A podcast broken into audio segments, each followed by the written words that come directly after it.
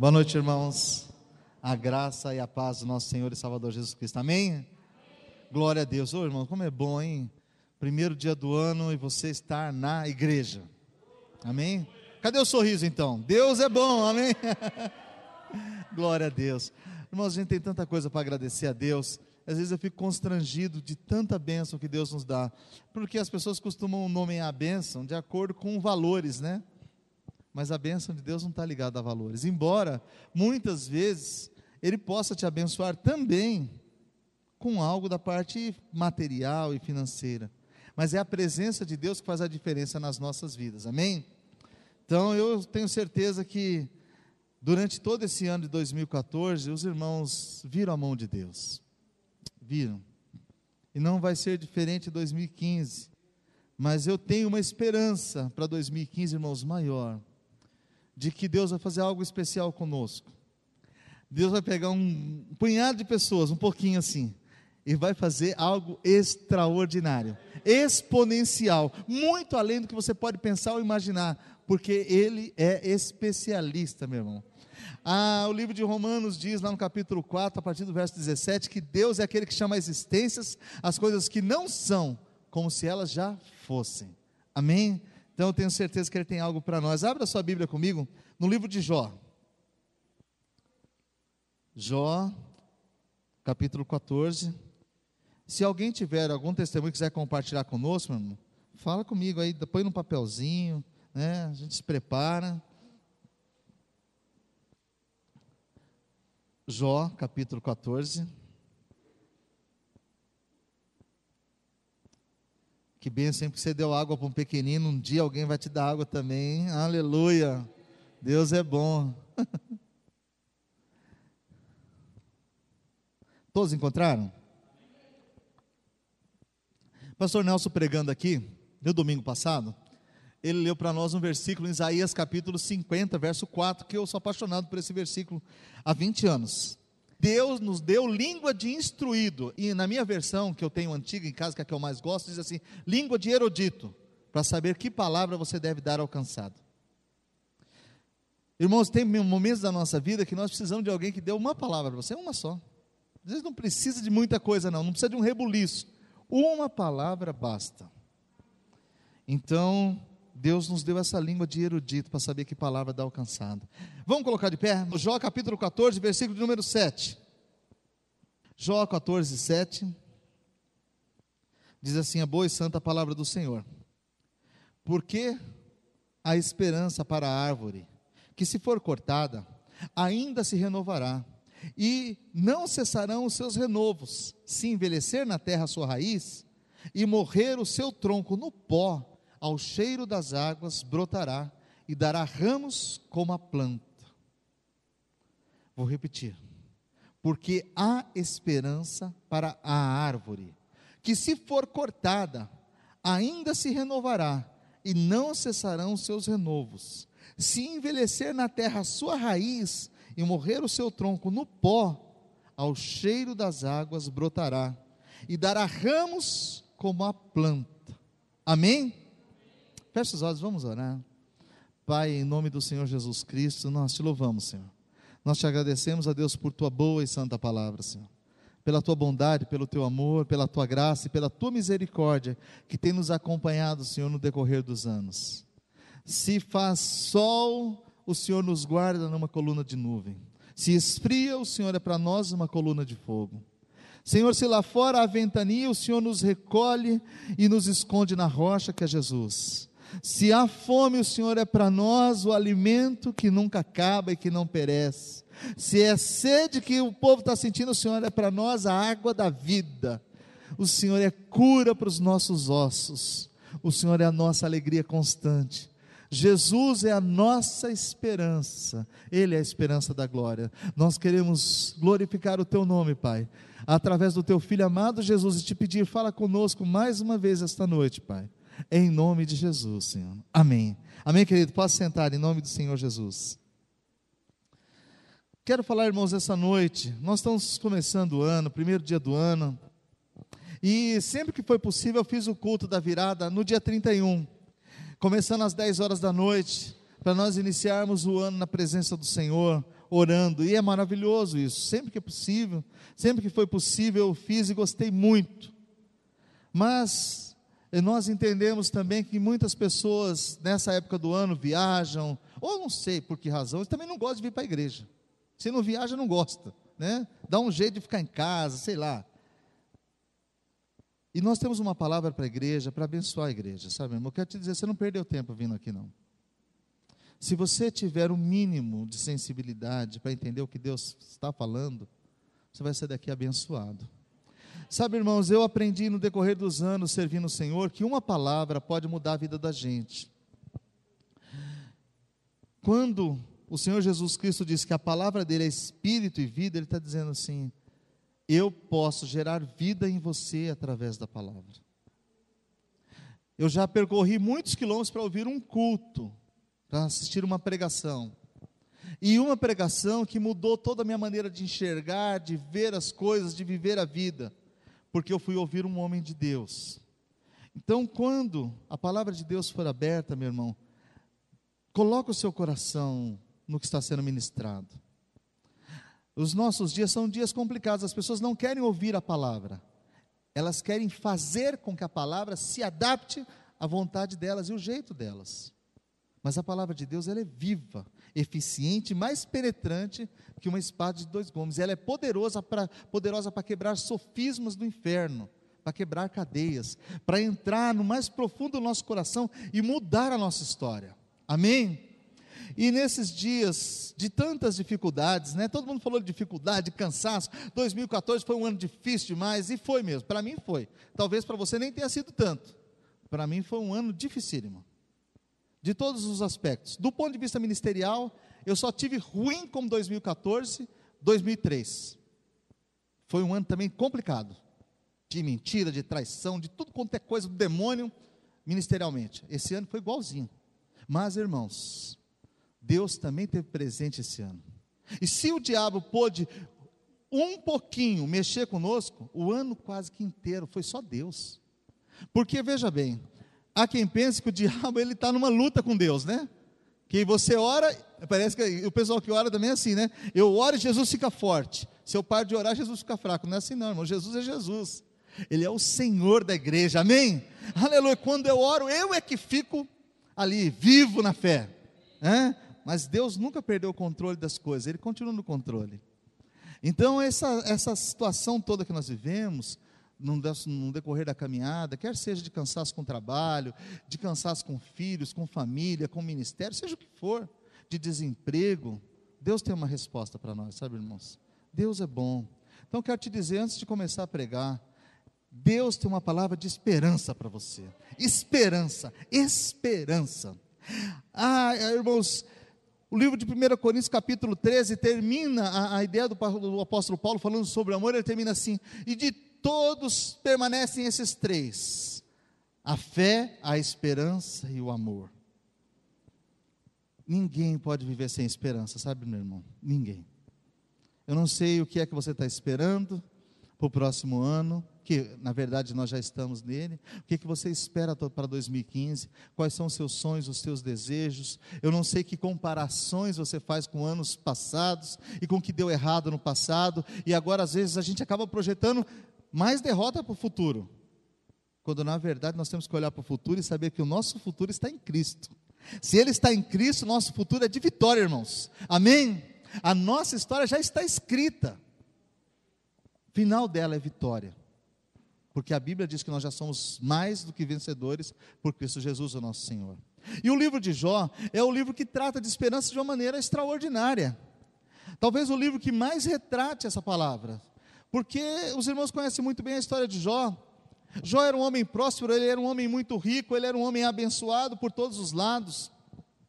E ele não guardava só, não tinha um testemunho, não era da sua vizinhança, não era de Deus. Um dia Satanás estava rodeando, você sabe que o pessoal que fica rodeando assim para lá e para cá é parecido com Satanás. Então ele estava rodeando o mundo. E ele chegou lá no céu falar com Deus. Deus falou: Onde você estava, Satanás? De rodear a terra e de espiar o que está acontecendo lá. Então Deus perguntou para ele: Você viu meu servo Jó? Homem fiel, íntegro que teme a Deus e que se afasta de todo o mal? Aí o diabo olhou para Deus e falou assim: também? Do jeito que o Senhor cuida dele? Tem tudo. É rico, casa boa, tem filho, tem mulher, tem tudo, não falta nada. Às vezes, irmãos, quando nós estamos vivendo um momento bom, as pessoas pensam assim: ele só é fiel a Deus por isso, porque deu, Deus deu tudo para ele. Está vivendo um momento bom, quero só ver se ele ficar desempregado. Eu quero ver se for o filho dele que ficar doente. Eu quero ver se a mulher brigar com ele. Então Satanás jogou essa piadinha lá e Deus falou assim: Olha, eu confio nele. E aí vocês vão ver que Satanás pede, ele pede a Deus autorização para provar Jó. E Deus permite, falou: toque em tudo que ele tem, menos nele. Aí acaba-se os filhos dele, morrem os dez filhos. Os seus animais, a sua fazenda, tudo é destruído, ele perde tudo. Volta lá o diabo para uma audiência no céu. E o Senhor perguntou: onde você estava, Satanás? De rodear a terra, fui dar umas voltas de novo. Aqui e ali, fui espiar o que está acontecendo. Você viu meu servo Jó? Como ele é fiel. Ah, mas o Senhor toca na saúde dele. É um pelo outro. Se o Senhor tocar na saúde, tudo come tem, ele dá pela saúde. Não é assim? Você pergunta agora, vai, vai desejar um feliz ano novo para a pessoa, ela fala assim: olha, eu só preciso de saúde. Se eu tiver saúde, o resto eu me viro. Irmão, você precisa de Deus, porque sem Deus não tem saúde. Tem muita gente que está sendo recolhida ainda esse ano. Passou, foi recolhida agora, na virada do ano, mas morreu com Cristo. Está descansando no Senhor. E os que estão com saúde sem Ele? O cara está esbanjando saúde musculoso para lá e para cá, sem Deus. Aonde vai passar a eternidade? Então, amados irmãos, nós passamos por essas provações. E aí Deus então permite que seja tocado na saúde de Jó. E ele adoece gravemente. A situação de Jó era tão terrível que as pessoas ficavam a metros de distância e o cheiro que exalava do corpo dele era de podridão. Ninguém queria ficar perto. A mulher dele não queria estar perto dele. Disse a ele: Por que, você não amaldiçoa Deus e morre logo? E Jó sentou-se calado e foi meditar. E sabe, irmãos, uma coisa interessante que Jó foi questionar sobre a sua própria vida para saber se ele estava andando corretamente. Antes de fazer a avaliação da vida dos outros, ele foi ver ele, como é que eu estou? Como é que está a minha vida? E nós vamos ver no decorrer do livro que Muitas vezes, mesmo contra todas as circunstâncias, ele continua afirmando: Meu Deus vive, Ele vai me curar, Ele vai cuidar de mim. Então, esse texto que nós lemos, nós vemos uma figura colocada aqui por Jó, quando ele pede, ele ora a Deus pedindo que Deus cuide dele e abrevie a miséria que ele está vivendo, encurte aquela sua dor, porque ele havia pedido já a morte algumas vezes. Mas aí ele chega nesse momento, no versículo 7, e ele faz uma figura, ele faz, usa uma figura para falar sobre a esperança, e ele diz assim: porque há esperança para a árvore, que se for cortada, ainda se renovará, e não cessará os seus renovos. Se envelhecer na terra a sua raiz e morrer o seu tronco no pó, ao cheiro das águas ela brotará e dará ramos para a planta. Mas, foi a parte que eu não li, morto o homem é consumido. Sim, rendendo o homem o espírito, então onde está? Como as águas se retiram do mar e o rio se esgota e fica seco, assim o homem se deita e não se levanta, até que não haja mais céus, não acordará, nem se erguerá do seu sono. E ele estava pedindo para morrer. Ele está dizendo: até as árvores, se elas forem cortadas, se elas forem destruídas, se elas secarem, mas elas caírem no chão, já com seu tronco ressequido, ao cheiro das águas, ou seja, ao encontrar umidade na terra, ela vai voltar a brotar pastor Nelson também no domingo falou não, foi essa semana no Natal, sobre Jeremias 17,5 em diante, que o homem que teme ao Senhor, ele é como uma árvore plantada junto a ribeiros de água. Então, aquela árvore que está ali próximo das águas, ela volta a criar os seus renovos, volta a haver esperança de vida para ela. E ele está dizendo assim: mas para o homem, se ele morrer, que esperança há? Não há esperança para o homem morto. E é verdade, irmãos. Quem aqui está morto? Quem está morto? Os vivos, digam amém. Há esperança para você. Amém? Há esperança para mim, há esperança para nós, há esperança para a igreja do Senhor. Nós estamos vivos, irmãos. Para nós há esperança. Há esperança, nós precisamos entender isso. Ele está dizendo para a árvore que ainda cortada, destruída, que cai lá junto ao ribeiro de águas, há uma esperança para ela. Para o homem, como morre, não há. Mas para nós que estamos vivos, há. A palavra esperança, utilizada aqui por Jó, ela nos remete a algumas colocações muito interessantes. O dicionário hebraico traz a palavra que ele utiliza aqui para esperança, tem três palavras usadas para esperança no hebraico. A primeira delas é tikvah. O tikvah é, é o, uma palavra que diz respeito à esperança quando eu estou falando de algo que eu, como um cabo, uma corda que te sustenta. A essa esperança utilizada, a palavra que ele utilizou no verso número 7, ela é o tikvah. Para mim, há uma corda que me sustenta, que me segura. O abismo está lá, está todo mundo caindo, mas tem uma corda me segurando. No livro de Josué, no capítulo de número 2, nós vemos lá na casa de Raabe, quando os espias entraram, eles deixaram para ela uma ordem: olha, quando nós entrarmos na cidade, Todas as casas serão destruídas, mas na tua casa você põe para fora uma corda, você põe um pano, um lenço na cor escarlate, que simboliza o sangue de Jesus Cristo. Quando você colocar essa casa que tem essa fita escarlate, nós não vamos destruir.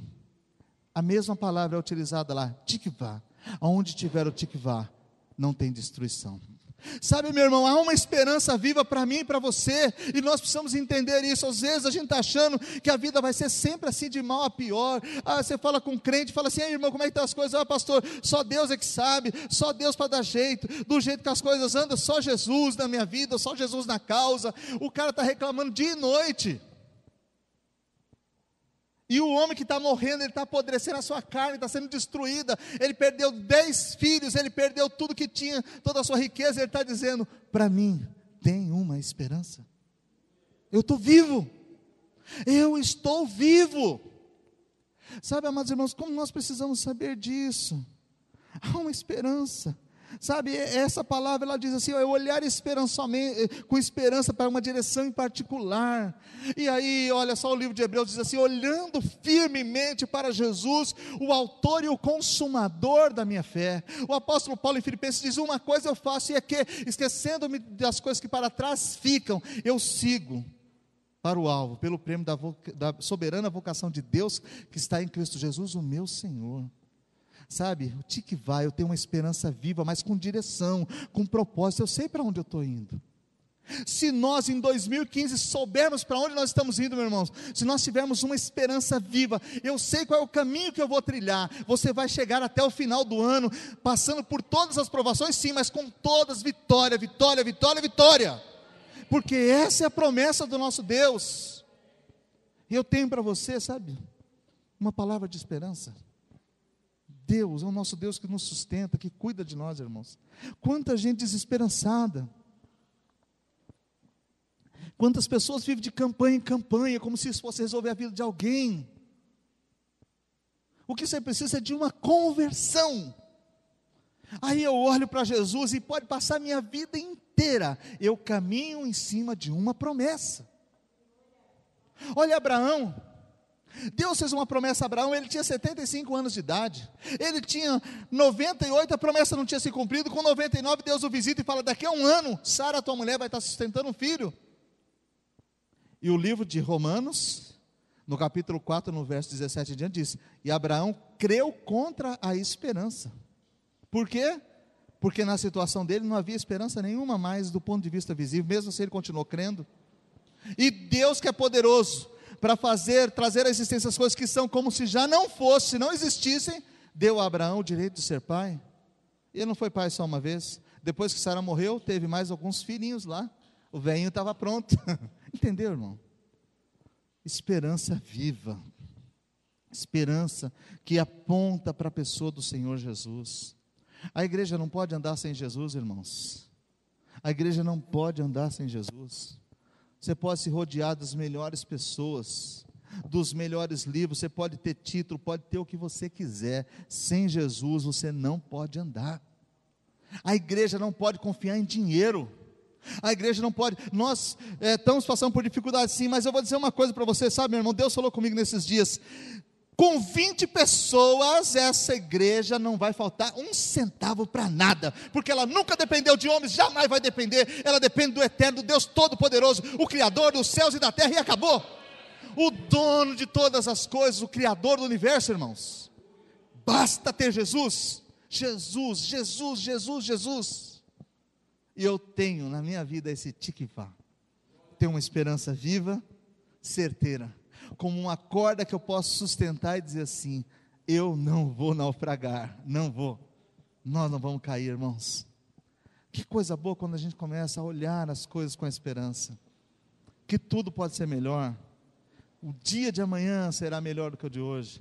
E embora todas as previsões possam parecer contrárias, mas que adianta o outro prever, rapaz? Eu estou aí para isso. Meu futuro está nas mãos do Senhor, amém? Do Criador dos céus e da terra. A Bíblia diz que pode o homem acrescentar à sua vida. Nem um fio de cabelo eu posso evitar que caia. Por que, que eu vou me preocupar com isso? Mas se eu confiar nele, no eterno, ah, irmão, se a minha confiança estiver em Deus, a minha vida vai andar tranquila, eu vou dormir, eu vou me alimentar, eu vou poder celebrar com a minha família, entendeu? Alguns de nós acabam sofrendo, o cara vai morrendo antes do tempo, porque ele é ansioso. Ele quer tudo do jeito dele, no tempo dele. E Deus fala: não, acabou. Não, não e não. Senhor, mas eu quero. Não. Senhor, não, não, não e não. Espera um pouco aí. Tem um tempo. Mas quando a gente olha para esse texto, fica pensando assim: ah, mas é poético só. E isso é bom para Ana Paula Valadão cantar. A esperança para a árvore cortada, mas para mim, que esperança pode ter?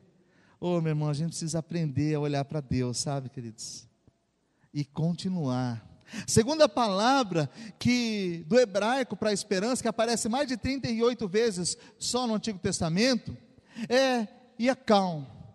O Iacão significa permanecer confiante. Não é só eu confio hoje. Tem gente que confia hoje, fala assim: ó, você acredita, Zé? Acredito. Passa dois dias, e aí? Ah, não sei não, rapaz. Ó, eu acho que. de uma semana ah, perdi a esperança. Não. E é calmo. Permaneço confiante.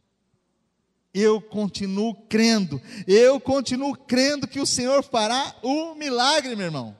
Permanecer firme, firme, firme. E essa palavra é usada lá em Noé, no livro de Gênesis, no capítulo 8, no verso número 10. Deus deu uma palavra para Noé. Noé construiu uma arca. E deixa eu falar para os irmãos, ó, Noé não pregou não, eu vejo um monte de pregador falando, Noé pregou e ninguém converteu. Eu não vi Noé pregando para ninguém. A Bíblia diz que Deus mandou ele entrar, ele e a família. Não deu oportunidade para mais ninguém. Deus escolheu quem entrar na arca acabou. Então tem que ler direito o texto bíblico. Aí o verso número 10 diz assim: ó, e esperou ainda outros sete dias, e tornou a enviar a pomba para fora da arca. Noé já tinha enviado a pomba uma vez, ela foi, rodou, rodou e não achou lugar para pousar. Ele esperou mais sete dias, continua esperando, confiante. Não importa quanto tempo demore para baixar as águas, meu irmão, continue esperando no Senhor. Sabe, irmãos, esperança é isso. Você espera não só hoje, você espera amanhã, depois de amanhã, daqui a cinco dias, daqui a 15 dias, daqui a 15 anos eu continuo esperando. Daqui a 15 anos eu continuo esperando. Às vezes nós queremos tudo do nosso jeito, na nossa hora.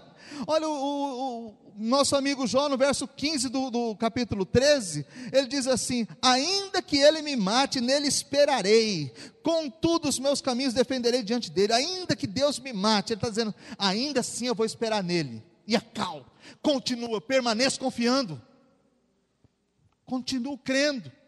Lá no capítulo 19, ele diz assim: Eu sei que o meu redentor vive, que por fim se levantará na face da terra. Continuo confiando. Ainda na minha carne eu verei a Deus. A pergunta para nós, irmãos, será que nós continuamos confiando em Deus? Ou esses desprazeres da vida, esses probleminhas que acontecem todos os dias nos levam à tristeza? A dizer assim, não eu confio mais em ninguém, eu não confio, não tenho mais esperança de mudança, e a gente vai entregando os pontos. A Bíblia nos desafia a esperar, irmãos, confiantemente. Davi no Salmo 40 diz: Esperei pacientemente pelo Senhor, ele ouviu a minha voz, ouviu o meu clamor, inclinou para mim os meus ouvidos, tirou os meus pés do charco de lodo de lama, me colocou os pés sobre a rocha, firmou os meus passos, pôs nos meus lábios, nos lábios um cântico novo, um cântico de louvor, de adoração ao nosso Deus. Estava enfiado na lama, Davi sabia, ele estava com problemas. Mas ele falou: Eu espero confiantemente pelo Senhor. Para ter esperança, meu irmão, você tem que esperar confiantemente. Se não der certo hoje, amanhã eu vou de novo. E se não der certo amanhã, depois de amanhã outra vez. E depois mais outra e mais outra. Quantas tentativas, né, irmãos? Tem gente que desiste na primeira, desiste na segunda. Pessoas novas que podiam estar tá tentando fazer sua vida ser melhor a pessoa fala assim: ah, não, eu. Deu um tempo. Deu um tempo. Parei. Acho que ele assistiu Tá Dando Onda, né? Aquele desenho do pinguim. Né? Acho que vou dar um tempo. Não quero fracassar, então vou me esconder de todo mundo. Fracassado tem que se esconder é o capeta, irmãos. Nós temos que continuar lutando, lutando, lutando, lutando. Todos os dias. E se eu perder amanhã? Luto de novo. E se eu perder de novo? Luta outra vez. Um dia eu vi um comentário do pastor, ele estava. Tinha um sujeito lá na igreja que todos os cultos o cara falava no meio do culto. Aqui também já veio uns assim, né? Vocês sabem, né? Tinha um que ficava ali no fundo, ficava... aí logo o diácono sentava do lado dele, ele... mas era assim, direto. Tinha dia que os meninos tinham que convidar ele para passear um pouquinho, dar uma volta tal. Então, numa igreja aí, o cara gritava todo o culto, gritava no meio do culto, interrompia o culto. E um dia um pregador, um senhor de idade, um pregador maravilhoso, eu não vou citar o nome dele, mas ele é um, um dos ícones da pregação do evangelho no Brasil, maravilhoso. Ele morreu com 83 anos, um dos maiores pregadores desse país. Estava pregando lá. E aí o cara gritou lá: Esse velho está tá caduco. Aí os diáconos levantaram, foram lá e cataram o cara, pelo pescoço. Prendeu o reverendo, botou ele lá fora. Aí foi uma confusão, o cara revidou, brigaram, né? Uma luta. O pastor da igreja estava num período de férias, voltou na segunda-feira. Aí reuniram lá o corpo diaconal, falou, pastor, você pode disciplinar todo mundo, nós perdemos a paciência, e nós demos umas cacetadas no cara aqui que ele gritou ontem com o reverendo. Aí o pastor pegou, falou que ficou com vontade de rir, mas ele não podia dar risada, né? Porque estava um negócio sério lá. Então ele chamou todo mundo e chamou o moço. Aí estava lá, aquele senhor entrou e os diáconos tudo sentado com ele. Ele falou assim: Ó, nós te chamamos aqui, eu te chamei porque teve uma confusão aqui, os nossos diáconos perderam a paciência, eu quero te pedir perdão. Ele falou: Perdão do quê? Tem nada que pedir perdão, não. Eles bateram em mim, eu bati neles, está zero a zero. Tomei pancada, dei pancada, está tudo certo, vamos tocar para frente. então é assim, irmão, ó. Aí ele aplicou isso pro dia a dia, assim, ó, irmãos, ó. Acabou 2014. Tomei pancada 2014, dei pancada também, tá 0 a 0. Toca para frente. Ah, mas deu tanta coisa errada, tá 0 a 0. Toca para frente. Não estou nem aí. Então, às vezes o diabo fica só tentando te lembrar das coisas que deram errado. Tudo que deu errado no ano passado. Irmão, o que deu errado, ninguém precisa me falar, eu já sei. Eu quero saber aquilo que eu vou fazer certo Amém? Aquilo que eu vou fazer correto.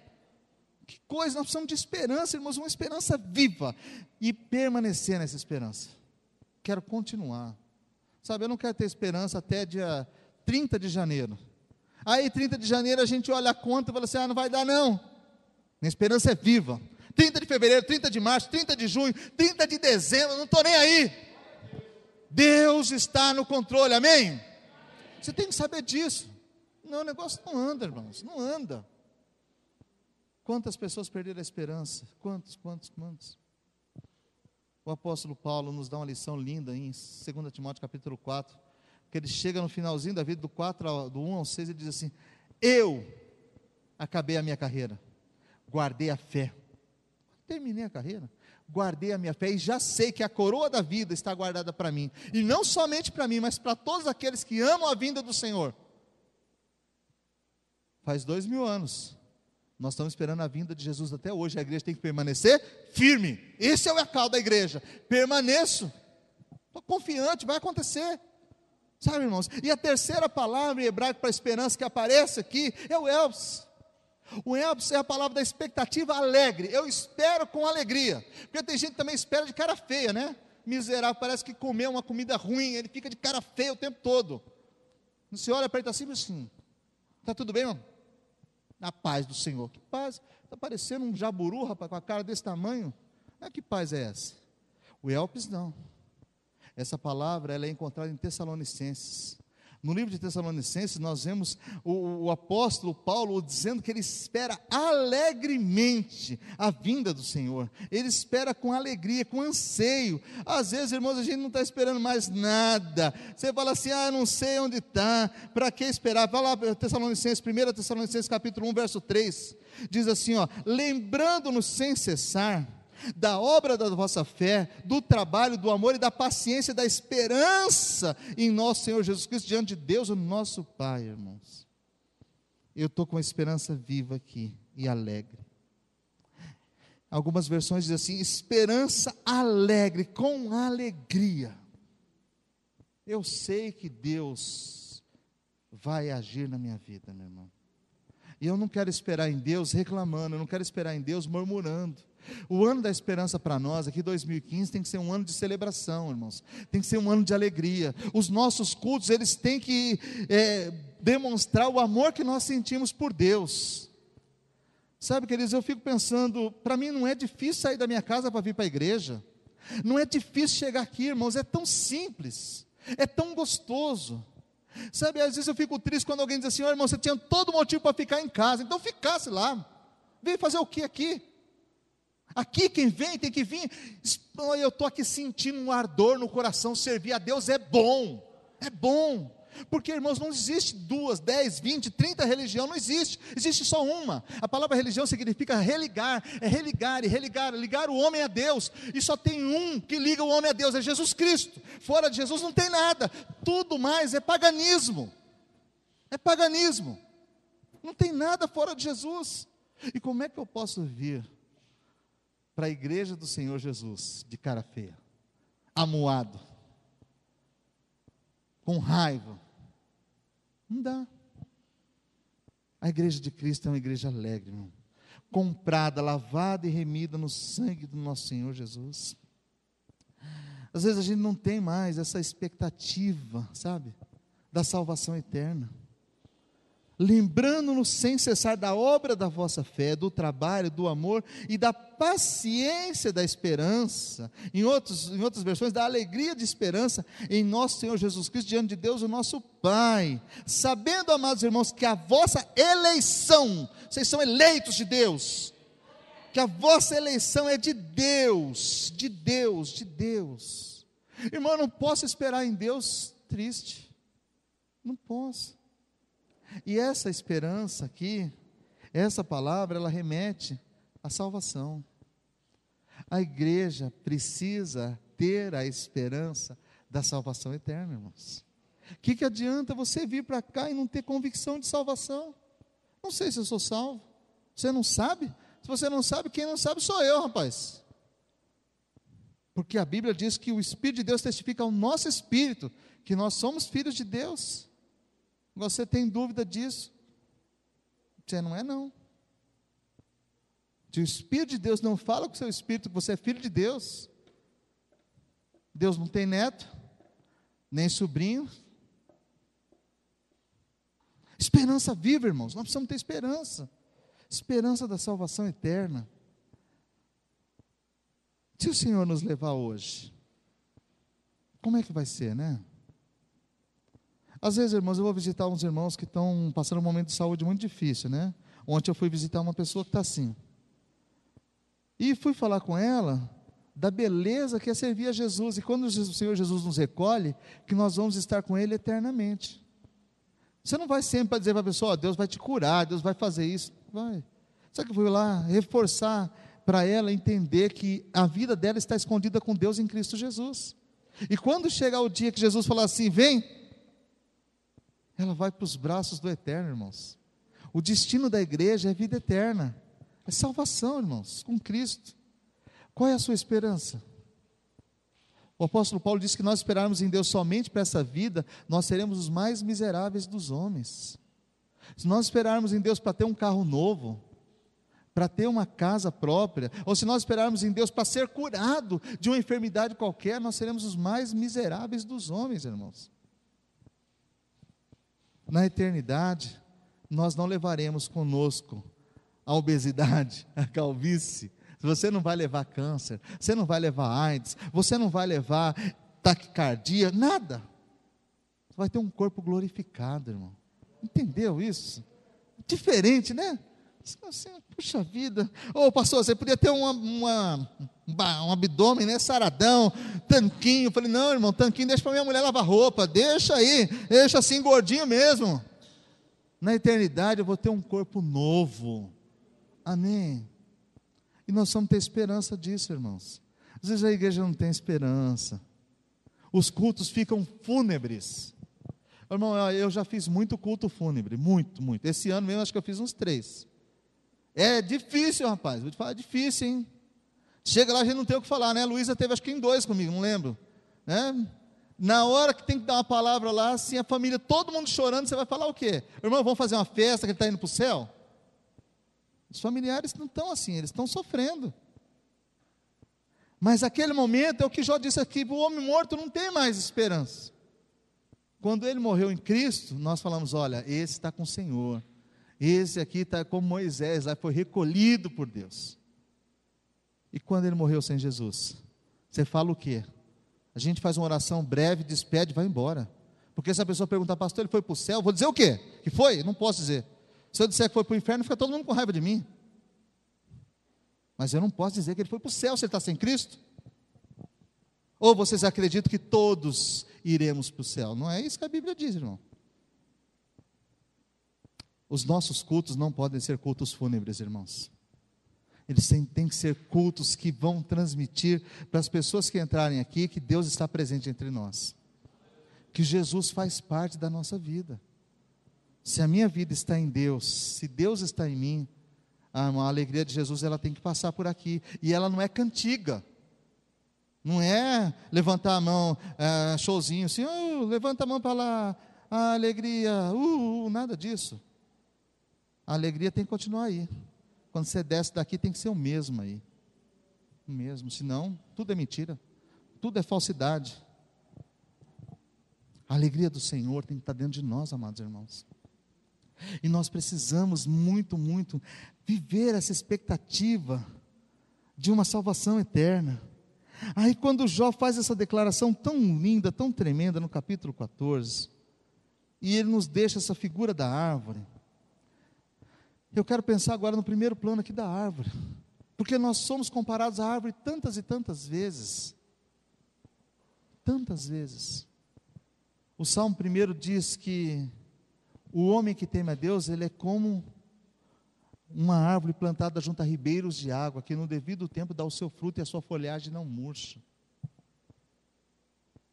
Então eu posso entender que eu me encaixo naquele capítulo, versículo 7, que se eu sou uma árvore ou um pedaço dela, e se eu estou me sentindo ressequido nesse momento, sem nada, sem graça, estou sentindo mal, mas se eu estiver próximo do ribeiro das águas, que é Jesus, o meu Senhor, irmãos, a minha vida vai ser renovada. Tem uma esperança para mim, tem uma esperança para você, sabe, irmãos? Porque é muito comum encontrar no meio da igreja as pessoas que estão exatamente como está essa primeira parte do versículo aqui, ó, uma árvore cortada, que está lá envelhecendo na terra raiz. Ele vem na igreja, mas ele continua sem vida nenhuma. É possível, pastor, encontrar uma pessoa dentro da igreja sem vida? Claro, claro que é. Senão nós não precisávamos pregar aqui, não, irmão. Estava todo mundo glorificado no céu. Mas a palavra de Deus gera vida. Jó está dizendo assim: e se você for essa árvore cortada, e se você for esse pedaço de madeira já sem vida, e se você for esse tronco ou esse galho da pior das árvores que tinha na redondeza,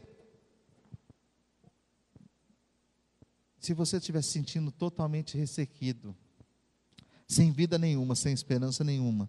Se você estiver terminando o ano, dizendo, terminou o seu ano dizendo assim, eu não sei porque que Deus não me mata logo, que foi o que Jó disse.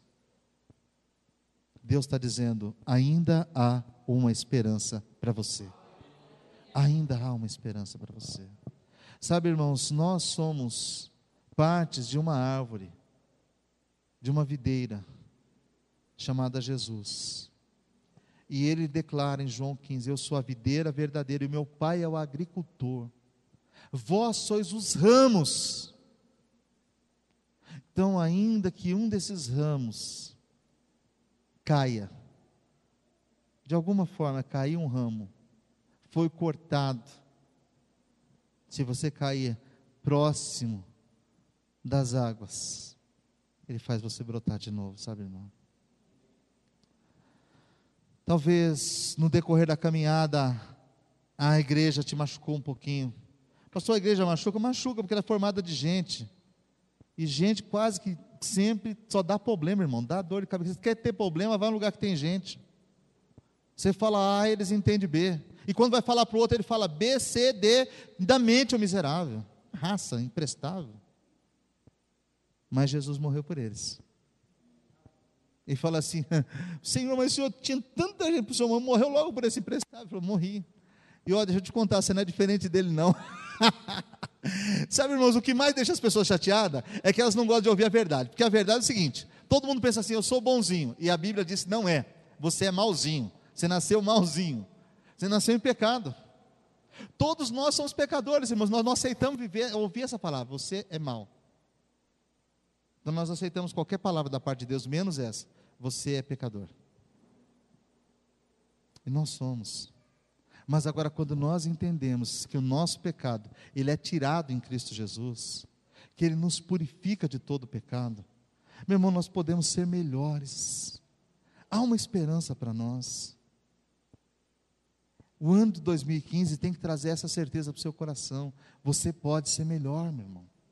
Sua vida pode ser melhor. A sua família pode ser melhor. Os seus filhos podem ver um homem melhor dentro de casa. Aconteceu tanta coisa boa para mim em 2014, irmãos. Tanta coisa boa. Talvez a melhor de todas elas, eu tive a oportunidade e o privilégio de fazer o casamento da minha filha. Não sei se Deus vai me permitir ver a Mariana se casar, o Lucas. Não sei se eu vou estar vivo até lá, mas eu da Jéssica já vi. Você quer vitória maior do que essa? Então eu tenho que estar feliz, feliz, feliz, feliz. Aconteceu algumas coisas ruins, aconteceram, mas teve coisa boa, gente. Teve coisa boa, muito boa. E às vezes a gente não consegue perceber o que Deus está fazendo de bom.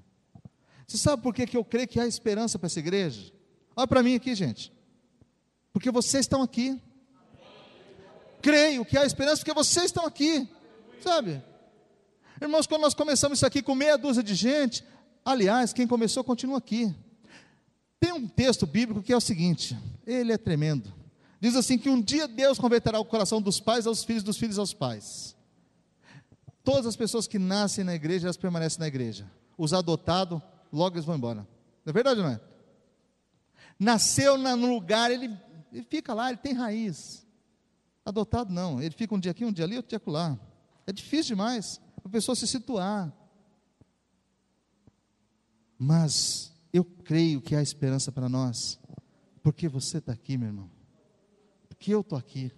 Se Deus nos manteve aqui, é porque a coisa pode melhorar. Ele pode mudar tudo, irmãos, ele pode mudar tudo. Vai depender de, do tempo que eu e você vamos dedicar para Deus. Vai depender de como nós vamos querer viver a nossa vida, irmãos. Que projeto você fez para 2015? O que, que você traçou para a sua vida? Aonde você quer chegar? Então, aonde você quer chegar? O que, que você estabeleceu para a sua vida espiritual? Pastor, olha, eu estabeleci para mim que eu vou farei, eu farei.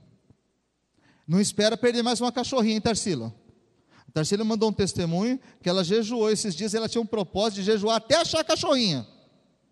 Deus teve misericórdia e mandou a cachorrinha antes, senão ela já está sequinha até junho. Então, às vezes a gente espera ter uma tragédia para firmar um propósito desses com Deus. Quero ter um jejum. Eu quero ter um período de oração. Não preciso, irmãos, vir um câncer na minha família para eu vir aqui orar. Não precisa. Um monte de gente, quando estava desempregada, vinha aqui toda semana pedir oração. Arrumou um emprego, nunca mais apareceu na igreja. Um monte. Oh, um monte. Não precisa ficar desempregado para isso. O que, é que eu estabeleci para a minha vida? Quais são os propósitos espirituais para 2015? Estabeleça algo para você, meu irmão. Mesmo que seja pequeno, mas estabeleça um alvo. Faz um alvo para você lá, fala assim: olha, esse ano, Senhor, eu quero me comprometer contigo, eu vou ler a Bíblia duas vezes por semana, em casa. Não é na hora que o pastor abre o texto bíblico, não, vou abrir a Bíblia. Eu sei que tem gente que gosta da revista Contigo, do Caras, lê revista é, não sei o que lá e tal, revista em quadrinho, mas ele não lê as escrituras. Pastor, eu só gosto de ler quadrinhos. Compra uma Bíblia em quadrinhos, com desenho de Pedro, João, pescando. Aprende aquele pedaço.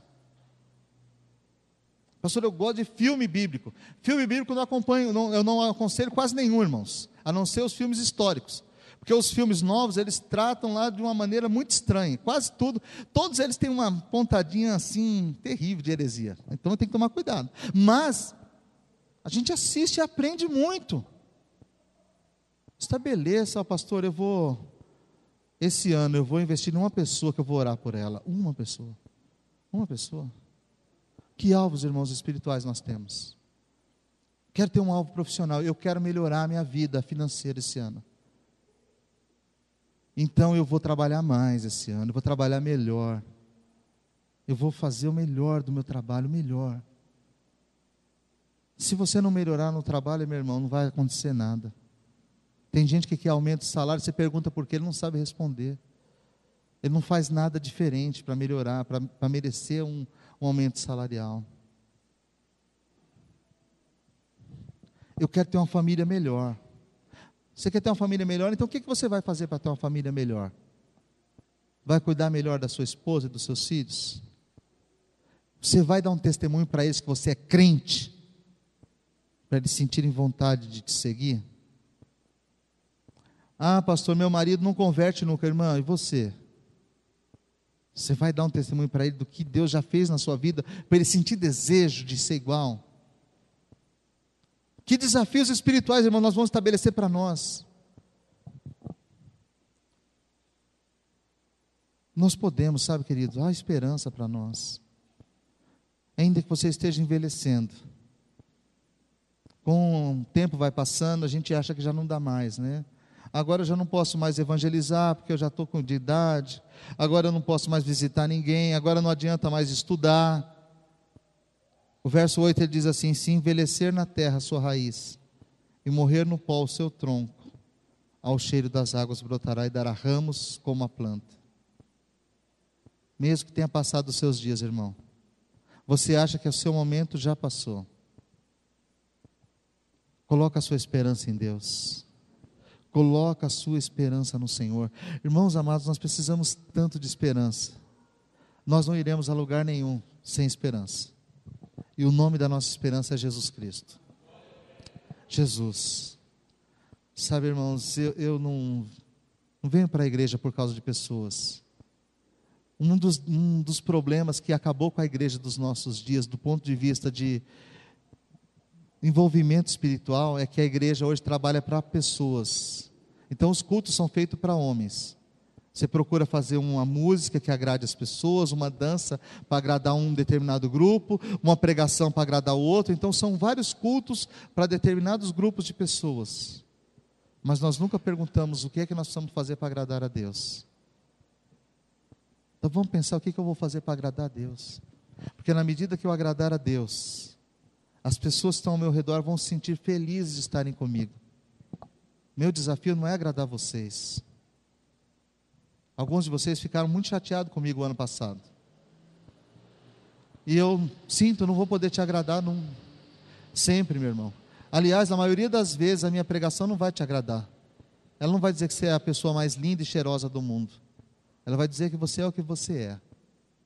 Uma pessoa que foi criada por Deus com imperfeições, cheia de problemas, cheia de limitações, e que a única maneira de você vencê-las é estando submissa à vontade de Deus, na pessoa do seu filho amado Jesus. Agora, se a Bíblia diz que nós podemos ter esperança, irmãos, eu quero ter essa esperança. Se a Bíblia diz que eu posso ter um ano melhor, eu quero ter esse ano melhor. Se ela me diz que eu posso ser casa espiritual de Deus, que eu posso ser templo do Espírito Santo, que o Espírito de Deus pode habitar em mim, eu quero ser essa habitação do Espírito Santo, irmãos. Eu quero ser, sabe, eu, eu desejo ter a presença de Deus em mim, eu desejo olhar para a minha Bíblia e dizer: essa aqui é a palavra de Deus, e eu sinto prazer de carregar a minha Bíblia comigo, sinto prazer, eu não tenho vergonha dela. Cada vez que abre o porta-malas do meu carro, tem duas, três Bíblias, o pessoal fica dando risada. Sabe por quê? Porque se eu não entender uma palavra numa versão, vou ver em outra, e vou ver em outra, em outra. Eu amo isso aqui. Se você quer ser abençoado, meu irmão, você precisa aprender a amar Jesus. A palavra é o nosso Senhor. Ele é o Verbo que se fez carne, a palavra escrita fala de Jesus de ponta a ponta. Se nós quisermos ter uma esperança viva para o próximo ano, nós precisamos amar mais a Cristo, amar a Jesus. E se você ama Jesus, você vai precisar amar a igreja. Ele é o cabeça da igreja. Cabeça da igreja. Se nós não amarmos a igreja, irmão, você não ama Cristo. Às vezes a pessoa fala assim: ah, eu não ligo muito para a igreja, não, é porque eu oro em casa. Mentira! Ele não ama a Deus, se ele amasse a Deus, ele ia fazer questão de estar na igreja toda semana. Eu amo a Deus, eu quero estar na casa de Deus. Jesus, um garoto de 12 anos, se perdeu dos pais, os pais foram procurá-lo. Depois de três dias, o encontraram no templo, discutindo com os doutores da lei. E eles perguntaram: Você nos deixou preocupado, por que, que você fez isso conosco? O menino olhou para o pai, para a mãe e falou assim: Vocês não sabiam que me convia estar na casa do meu pai? Você pensa que ele estava no videogame? No Facebook? No WhatsApp? Ele estava na casa do Pai. A nossa geração está perdida, porque ela não tem prazer na igreja, ele não tem prazer em Deus, e a culpa não é deles, a culpa é nossa, porque nós, pais, não desafiamos os nossos filhos, nós não temos ah, o desejo de servir a Cristo correndo dentro de nós, para que as crianças olhem e falem assim: Eu quero ser igual ao meu pai. Eu quero ser igual a minha mãe.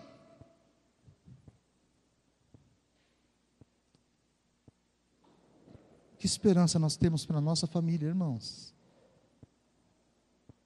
Eu queria te desafiar nessa noite a olhar para esse texto bíblico extraordinário e saber que se você estiver em Deus, ainda há esperança para você. Ainda há esperança para mim. Para essa igreja, há esperança, sabe, irmãos? Nós levamos 10 anos para chegar aonde nós estamos. Talvez nós levemos mais 20 anos para crescer um pouco mais, mas a minha esperança é que aqui dentro nós sempre pregaremos a palavra de Deus. Que nós não viveremos de circo, nós não viveremos de palhaçada, nós não faremos campanhas esdrúxulas do óleo santo de Israel, da água santa não sei da onde, do sal grosso do inferno. Nós nunca trocaremos bênção por dinheiro, nunca. Nunca, nunca. Nós sempre serviremos a Deus com a fidelidade que a palavra de Deus exige que nós o servamos. E sabe, irmãos, quando nós vivermos isso, um dia nós chegaremos diante do eterno. E nós vamos ver alguns dizendo assim: Senhor, no teu nome nós repreendemos demônios, nós fizemos, rodamos piruleta, demos rabo de arraia. E ele vai falar assim: Afastai-vos de mim, malditos, eu não vos conheço. Aí você vai falar assim: Eu nunca fiz nada na igreja. Eu era uma pessoa extremamente tímida e olha, mas. Aí Deus vai falar assim: Vinde, bendito de meu Pai, para o gozo que tenho separado para vós outros. Porque Deus conhece os fiéis, sabe, meu irmão? Deus conhece. Às vezes nós pensamos que os mais espirituais são aqueles que falam demais. Mas minha mãe dizia que quem fala demais dá bom dia a cavalo. Não dê bom dia a cavalo, cavalo não responde. Fale com Deus. Ore a Deus. Tenha uma vida fincada em Deus. Uma vida espiritual, meu irmão. Eu não gostaria de começar o meu ano de 2015 fazendo promessas absurdas que eu vejo em cada lugar aí. Esse vai ser o ano daquilo, daquilo, daquilo outro. Nesse ano nós entraremos com 100, sairíamos com mil. Nós sabemos que é mentira, irmãos. Talvez você até não queira dizer que é mentira. Pastor, não é ético. Não é ético, é mentir, meu irmão. A mentira não é ética. Não é ética usar a casa de Deus para todo tipo de palhaçada. Para servir a Deus. Seja simples. Simples. Coloque a sua família diante do Senhor. Coloque a sua fé em Cristo. Se você for a pessoa mais simples do mundo, você vai ver que Deus vai te pegar na mão e vai te carregar em vitória. E se você for um galinho seco, pastor, eu estou terminando o ano seco, seco, seco, seco, seco. Não tenho nada. Eu me lembro uma noite, eu estava assistindo um culto com o Silmar.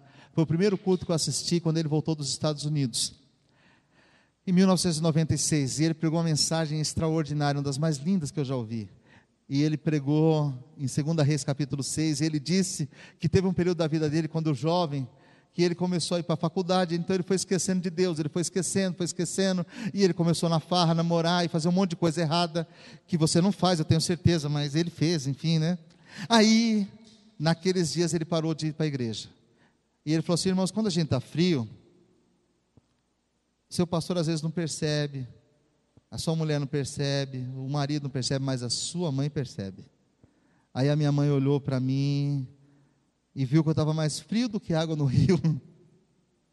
Aí falou: Filho, você não vai para a igreja hoje? Não vou, mas eu tenho que estudar.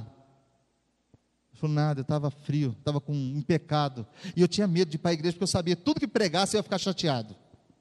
Aí ele trocou de roupa, botou um terninho, foi a virada do ano, igual hoje. Ele foi para o culto na igreja metodista wesleyana.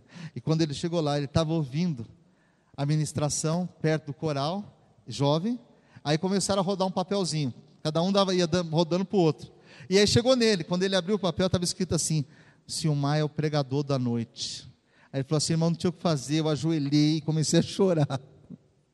E ele chorava, e todo mundo olhava assim: Meu Deus, está na unção, é hoje Deus vai falar nada. Ele falou assim: Unção nada, eu estava morrendo de medo, eu estava em pecado, estava sujo, estava arrebentado, não tinha nada para dar. E ele começou a chorar, chorar, enquanto ele chorava pedindo perdão a Deus, Deus restaurou o coração dele. Ele levantou, quando chamaram ele para pregar, ele abriu a Bíblia Sagrada e falou assim: Você está terminando o ano em pecado, arrebentado. E foi falando: Deus vai te renovar hoje.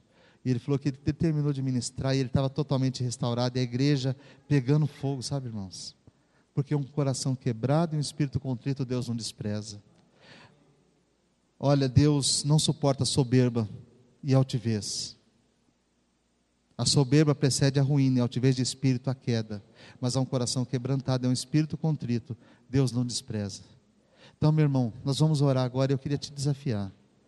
Se você está frio, frio, frio, frio, não fica com vergonha, não. Deus sabe que você está frio. Se você está frio, não vou te chamar aqui na frente para você ser envergonhado, não. Você já está envergonhado. Porque quem está frio passa o ano inteiro na vergonha. Às vezes eu estou frio, eu me sinto mal, mal, mal. Quero te dizer, você pode fazer essa oração hoje, olhando para o texto de Jó. Pedir, Deus, renova minhas forças hoje. Senhor, acende essa esperança dentro de mim. Eu quero ter esse vá. Eu quero me agarrar a essa corda de salvação hoje. Eu quero ter essa esperança. Eu quero ter. Eu quero olhar para frente, eu quero olhar para o alvo que é Jesus. Eu quero terminar o ano de 2015 muito diferente do que eu terminei 2014. Eu quero terminar meu ano de 2015 com meu coração queimando pelo Senhor, olhando tudo que Deus fez na minha vida e reconhecendo a mão do Eterno. Tem uma esperança para nós, sabe, irmãos? Nós não podemos sair desse culto aqui entristecido, aborrecido, não podemos sair daqui falando mal de nada nem de ninguém. Zero a zero, acabou 2014. O diabo vai tentar desenterrar para te acusar, enterra. Zero a zero, acabou. Mas eu quero olhar para frente, eu quero dizer assim: 2015, eu quero viver na esperança do Senhor. Eu quero sentir isso dentro de mim. Eu quero, Senhor, a cada dia, pastor, mas eu não consigo ler a Bíblia como o Senhor lê. Não tem outra maneira de ler. Eu leio abrindo ela. Não existe outra. Se você não consegue ler como eu, eu, eu leio assim, ó, olhando. A pessoa, mas não leio tanto quanto o senhor. Não precisa ler como eu. Se eu leio dois versículos por dia, leia um. Eu não leio a Bíblia todos os dias, irmãos. Tem dia que eu não leio. Mas quando eu leio, dei 15 capítulos de uma vez. Eu recupero o tempo perdido. Eu não passo duas horas de manhã orando mas eu oro todo dia. Toda oportunidade que eu tenho. Então, faça um desafio com Deus. Fala, Senhor, eu quero mudar. Ano eu quero ser diferente, Senhor. Se é verdade o que esse pastor está pregando aí, mostra para mim, Senhor. Me ajuda aí. Acende alguma coisa dentro de mim. Não deixa eu sair daqui mais uma vez frio como eu entrei, não, Senhor. Quero te chamar para ficar de pé, meu irmão. Vamos levantar. Tem esperança para você, sabe, meu irmão? Tem esperança para mim. Existe esperança para nós. Talvez você tenha passado 2014 de um jeito que você fala assim: nunca mais eu quero viver um ano como esse. Eu quero te dizer, Oséias 2,14 diz assim: Então os atrairei ao deserto, e ali falarei ao vosso coração. A gente só dá espaço para Deus falar conosco quando nós vamos para o deserto. Alguns de nós esteve no deserto esse ano, outros ainda estão. E alguns vão precisar ir para lá porque continuam duro. E eu não vou orar para Deus não te levar para lá não, meu irmão. Eu acho que ele tem que levar mesmo. Tem que levar. Se você continuar resistindo, pode ter certeza, seu pastor está orando para ele te levar para lá. Eu estou fazendo umas orações diferentes aqui. Senhor, nós não queremos coração enganoso aqui. Casa dividida não subsiste, Senhor. Nós não podemos servir a dois senhores. Nós podemos ser as pessoas com o maior número de falhas do mundo, mas o nosso coração tem que ser íntegro em Deus. Amém? Se você tem desejo que Deus mude seu coração, quero que você feche seus olhos, quero orar com você, quero convidar o ministério de louvor para estar aqui na frente. Pai amado, eu te agradeço, Senhor, por tudo que o Senhor tem feito conosco, Senhor. Tudo que o Senhor há de fazer no próximo ano. Senhor, eu não tenho promessas para a igreja, eu não tenho desafios grandiosos para eles de que eles vão nesse próximo ano, Senhor, crescer de maneira assustadora, que eles vão vencer grandes concorrências, Senhor, que vão ganhar dinheiro, que vão fazer isto, aquilo. Eu tenho, juntamente com meus irmãos, um pedido a te fazer, Deus. Senhor, restaura a nossa sorte nesta noite, restaura a nossa esperança, Senhor. Nós queremos ter uma esperança viva, viva em Ti, Jesus. Senhor, eu sei que com o decorrer do tempo, com as lutas, Senhor, com os problemas que temos enfrentados, muitos de nós, ó Deus, têm se esquecido do cuidado do Senhor. Muitos de nós têm negligenciado a obra de Deus, têm negligenciado a palavra de Deus. Deus, tem misericórdia de nós, Senhor. Nós queremos começar esse ano de maneira diferente, Senhor. Nós queremos zerar hoje tudo aquilo que nós fizemos errado no ano passado, Senhor. Dai-nos mais uma chance, Senhor, porque está escrito que há esperança para a árvore, que se for cortada, se ela for jogada na terra, se a sua raiz estiver seca, se o seu tronco estiver seco, envelhecido, ao cheiro das águas, Senhor, ela poderá voltar a brotar. Deus, em nome de Jesus, a minha oração nesta noite, Senhor, o meu pedido a Ti é que renova-nos, Senhor. Renova a nossa esperança, Senhor. Renova, Senhor, a nossa fé. Senhor, dai-nos um coração brando, Senhor. Um espírito quebrantado, Deus. Coloca temor no nosso coração, Senhor. Afasta-nos, Senhor, da língua mentirosa, Senhor. Afasta-nos, Senhor, de todo engano. Não nos deixes contaminar, Senhor, com aquilo que está errado ao nosso redor, mas guarda-nos, ó Deus, Guarda no Senhor. Guarda o nosso coração, Senhor, em Ti. Leva-nos, Senhor, a olhar para a fonte da vida que é Jesus, o autor e o consumador da nossa fé, Pai. Ajuda-nos, ó Deus, ajuda-nos, Senhor, a levantar a nossa cabeça nesta noite e acreditar que a nossa vida está guardada em Ti, Pai. O diabo não tem poder contra as nossas vidas, Senhor. Ele não pode nos tocar. Nós somos a menina dos olhos de Deus. E ainda que Ele queira fazer o que fez com Jó, vai ter que pedir permissão para o Senhor. Ele não pode tocar em nós sem que o Senhor permita. E o Senhor jamais permitirá que nós sejamos tentados além das nossas forças. Pai, em nome de Jesus, como ministro da tua palavra, Senhor, eu quero profetizar sobre a tua igreja nesta noite, Pai. Um ano novo de restauração de vida, Senhor. Um ano de esperança, um ano de vitória, Senhor. Um ano, Senhor, de quebrantamento, um ano de unidade, Senhor um ano que nós vamos caminhar, Senhor, como nós nunca caminhamos nesta igreja, Senhor. O Senhor vai afastar tudo aquilo, Senhor, que não está em conformidade com a tua vontade, e vai nos colocar no centro da tua vontade, Pai. E nós vamos andar em unidade, Pai. Em unidade, porque a barreira de inimizade já foi desfeita na cruz do Calvário, Pai. Senhor, eu tenho esperança que este ano, Pai, homens e mulheres se renderão a Ti completamente. Eu tenho esperança, Senhor, que este ano nós veremos as nossas crianças amando estar na presença do Senhor, Pai. Que este ano nós veremos os nossos adolescentes, Senhor, sentindo prazer em falar da Tua palavra, Senhor. Eu creio, Senhor, eu tenho esperança que os nossos jovens esse ano, Senhor, vão amar mais a Tua presença, Senhor, do que os prazeres mundanos.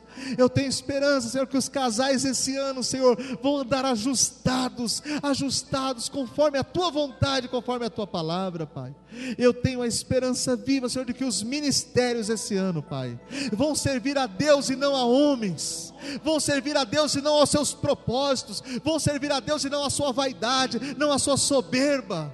Deus, em nome de Jesus, em nome do Senhor Jesus Cristo, que os nossos olhos, Senhor, sejam abertos nesta noite, Pai.